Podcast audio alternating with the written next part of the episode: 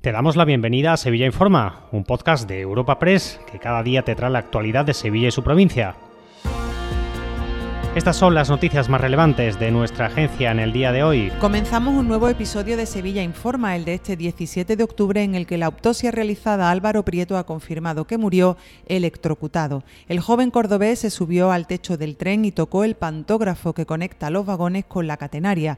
Recibió una fortísima descarga eléctrica que lo mató en el instante, el mismo día 12 de octubre, cuando desapareció.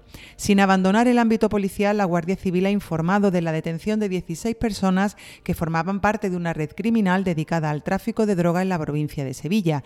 Explotaban a modo de cooperativa varias plantaciones de marihuana con el objetivo de que si una de ellas era localizada por las fuerzas de seguridad, el resto pudiera seguir funcionando y generando dinero. Rosa Reina, portavoz de la Guardia Civil. Además, se han intervenido siete armas de diferentes calibres con munición, 11 plantaciones de marihuana, más de 7.000 pastillas de droga de diseño y casi 20.000 euros en metálico. La economía sevillana se ralentiza. Es la conclusión del barómetro económico elaborado por la Loyola Andalucía para el Colegio de Economistas de Sevilla. Las turbulencias y tensiones internacionales agravadas por la guerra entre Israel y Palestina añaden más incertidumbre todavía a las previsiones económicas. El PIB sevillano se situará en 2023 en un 1,6%, lo que supone tres puntos menos que el registrado en 2022. Manuel Alejandro Cardenete, director ejecutivo del barómetro. El PIB sevillano se verá en torno al 1,6%, bastante más bajo que el 2,4% español o el 2,3% andaluz en el presente año,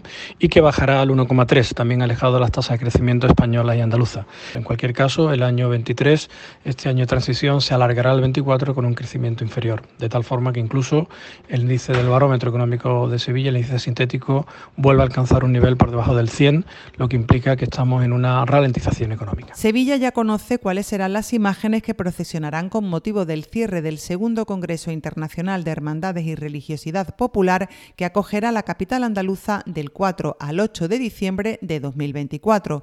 Un cortejo extraordinario que reunirá a algunas de las imágenes más relevantes y devocionales de la ciudad y de su provincia. Así lo comunica el arzobispo de Sevilla, José Ángel Saiz Meneses. La comisión ejecutiva que prepara el segundo Congreso Internacional de Hermandades y Piedad Popular de Sevilla ha estimado conveniente que en la procesión de clausura participen nuestro Padre Jesús del Gran Poder, Santísimo Cristo de la Expiración, María Santísima de la Esperanza Macarena, Nuestra Señora de la Esperanza de Triana, Nuestra Señora de Valme, de dos hermanas, Nuestra Señora de Consolación, de Utrera, Nuestra Señora de Setefilla, de Lola del Río, y la patrona de la diócesis, que es Nuestra Señora de los Reyes.